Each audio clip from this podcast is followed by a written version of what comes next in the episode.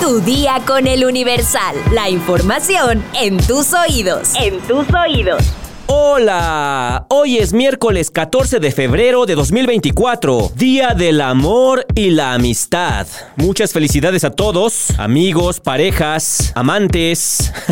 bueno, eso no, pórtense bien. Este día lo van a pasar acompañados o solos. ¿Cómo andan de su corazoncito? Oye, oye, ¿sabías que el corazón se puede romper por amor? Descúbrelo al final de este episodio. Hola Karen, ¿y a ti quién te invitó? Por lo menos toca. Ya, ya, tranquilo. Este es mi podcast. ¡Entérate! No, espérate. Nación. Niegan la suspensión definitiva contra las corridas de toros. La Plaza México mantendrá el espectáculo taurino. La jueza quinta de distrito en materia administrativa, Sandra de Jesús Zúñiga, negó la suspensión definitiva a la Asociación Civil Todas y Todos por Amor a los Toros. Por su parte, el diputado del Congreso de la Ciudad de México, Jorge Gaviño Ambrís, uno de los impulsores del amparo contra los espectáculos taurinos, advirtió que el juicio continúa para que se decida el fondo del asunto, que puede resumirse con la pregunta, ¿es constitucional el maltrato al que son sometidos los toros en este espectáculo? Promoveremos todos los recursos legales procedentes, señaló.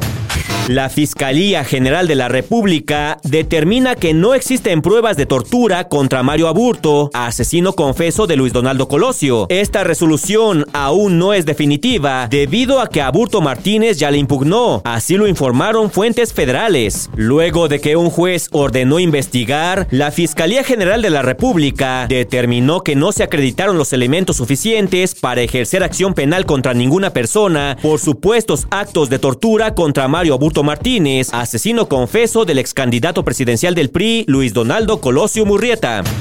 Pemex registra aportación más baja al fisco en 22 años. A pesar de los subsidios que recibe, la petrolera reporta pérdidas y tiene un alto nivel de endeudamiento. Hacienda le perdona el pago de impuestos por 70 mil millones de pesos. Pemex aportó al fisco un billón 78 mil 991 millones de pesos en 2023, es decir, 15.3% del total de los ingresos reportados por la Secretaría de Hacienda. Se trató de la menor tasa desde que hay registro en 1990 y sin considerar 2020 un año atípico por la pandemia. Para especialistas, esa menor participación se debe en buena medida a los beneficios fiscales que este gobierno ha concedido a la empresa que, pese al apoyo, sigue reportando pérdidas, mantiene un alto nivel de endeudamiento y depende de aportaciones de capital por parte del gobierno. Estados. La volcadura de un autobús deja 22 lesionados en carretera estatal de Puebla. El accidente ocurrió sobre la carretera a La Colorada, Ixcaquistla, a la altura del municipio de Tepeji de Rodríguez. Liberan las instalaciones de una empresa china asegurada en Hidalgo. Era acusada de robo de agua. El pasado 22 de enero, agentes de la Fiscalía General de la República colocaron sellos de clausura en el inmueble por una denuncia en la que señalaba despojo de agua, por lo que se inició la carpeta de investigación y se procedió a una inspección. La secretaria de Seguridad y Protección Ciudadana, Rosa Isela Rodríguez, mencionó que la principal causa de la violencia en México son las armas procedentes de Estados Unidos. Comentó que tan solo en cinco años se han incautado 48 mil armas, muchas de ellas de alto poder y 19 millones de cartuchos y municiones. Debido a esto, menciona, los delitos han descendido. Mundo. A falta de una pareja ideal, mujeres en China optan por novios generados por inteligencia artificial. En China crearon una aplicación para personas introvertidas o con problemas para encontrar con quién comunicarse. No tengo ganas de hacer esfuerzos para cuidar una relación sentimental, explican las usuarias. Según el diario The Washington Post, Estados Unidos reducirá a un día el periodo de aislamiento por COVID-19. Tras un accidente aéreo dieron por muerto a un hombre, pero reapareció 45 años después. Sajid Ungal viajaba en un vuelo de Indian Airlines que se estrelló en 1976. El presidente de Estados Unidos, Joe Biden, urge a republicanos de la Cámara Baja a aprobar la ayuda a Ucrania de inmediato. Este martes, el Senado de Estados Unidos aprobó el paquete económico tras una larga jornada y semanas de drama político. Espectáculos.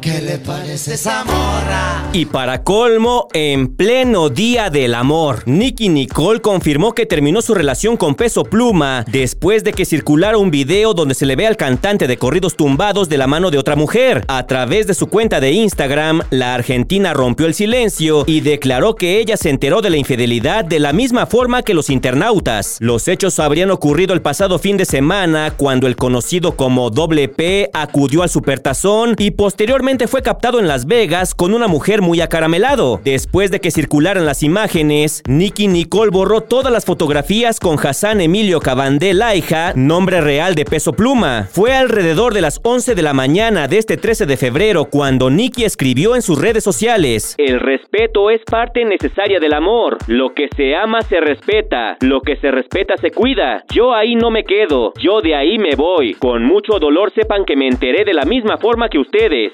declaró. Y pues obviamente después de esto el cantante de corridos tumbados fue blanco de críticas. Ahora lo llaman perro pluma y doble perro.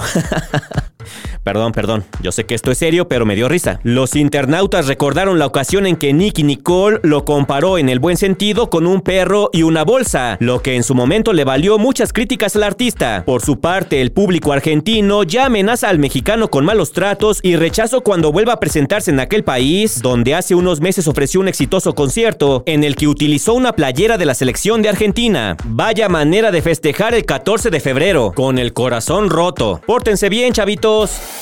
¿Sabes cómo se siente tener el corazón roto? ¿Alguna vez has pensado que podrías morir porque te rompieron el corazón? Los síntomas de un corazón roto son dolor en el pecho y dificultad para respirar. Es un síndrome, un tipo de miocardiopatía desencadenada principalmente por el estrés, que llega a confundirse con un ataque cardíaco. Larisa Lira Ochoa, psicóloga adscrita al Instituto de Seguridad Social del Estado de México y municipios, detalló que en ocasiones las personas llegan al área de urgencias por una confusión. Piensan que se trata de un ataque cardíaco, porque cuando hay un dolor en el pecho, creen que algo está muy mal, pero el impacto a la salud es menor. Explicó que esta afección temporal vinculada a la hormona del estrés y emociones extremas aparece de manera inesperada, por lo que es difícil de prevenir esta enfermedad. Ejemplificó que una situación estresante que desencadena este padecimiento pueden ser la muerte de una persona cercana, la ruptura de una relación, una enfermedad enfermedad e incluso un accidente o hasta crisis económica. La psicóloga sugirió que para sobrellevar esta situación se debe hacer ejercicio, mejorar la alimentación, también buscar herramientas que permitan un equilibrio de las situaciones estresantes y sobre todo acudir al médico en cuanto haya la sintomatología, que es dolor en el pecho y dificultad para respirar. Si quieres más información, consulta el portal del Universal.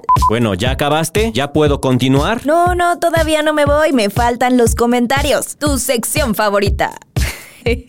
Armand nos dice, excelente día Mr. X, volteé a ver mi teléfono de casa y creo que hasta telarañas tiene, pero es un hecho que Slim no invierte en una de las peores empresas. Te venden 100 megabytes y te entregan 6. Emerson Torres Bautista escribió, y nadie se acordó del Día del Condón, un elemento importante para la celebración del 14 de febrero. Saludos a todos, excelente programa. Alex Sánchez puso, los gringos solo están buscando una razón para entrar y hacer desastre militar. Bart Bouvier, se te cumplió, aquí estoy. Y él nos escribió, a la oposición se le olvidó que antes ellos hicieron muchas leyes a modo. Por eso ahora tienen plataformas petroleras y tienen fortunas inexplicables y siguen impunes. Alan Isaí Jiménez nos comenta, me gusta más como narra Cintia. Saludos Alan, hoy me tocó a mí. Gabo Robles escribió, me encanta el tino de Slim para evidenciar por y con experiencia que las pensiones no son costeables para las empresas. Edgar Vázquez Moreno puso, yo solo quería ver el Super Bowl con la aparición de Bob Esponja, pero no sucedió. Saludos. King Scarlett. King Si puedes. King Scarlett, ya. King no puede ser. Si puedes o le llamo a Cintia. Ya va. King Scarlett nos dice, gran podcast, informativo como siempre. ¿Podrían mandarle un saludo y un beso a mi pareja, Brenda Juárez, hoy que es el día de San Valentín? Un beso y un abrazo muy grande para Brenda. Y Sara Magali Rojas escribió, me gusta cuando dan datos curiosos. Saludos. Ahora sí, ya terminaste, ya puedo despedir este episodio. Ya, ya terminé, no llores. Te vine a levantar el rating. Bueno, Bueno, como me corren, pues ya me voy. No, nadie te corre. Muchos seguidores querían escucharte. Yo nada más ando de payaso.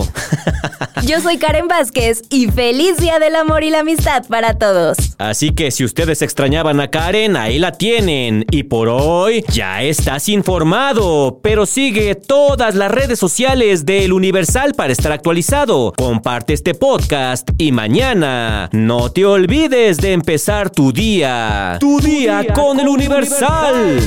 Tu día con el Universal. La información en tus oídos. En tus oídos. Tu sección favorita. Es que no sé cómo le hace cuando le... Mi sección favorita.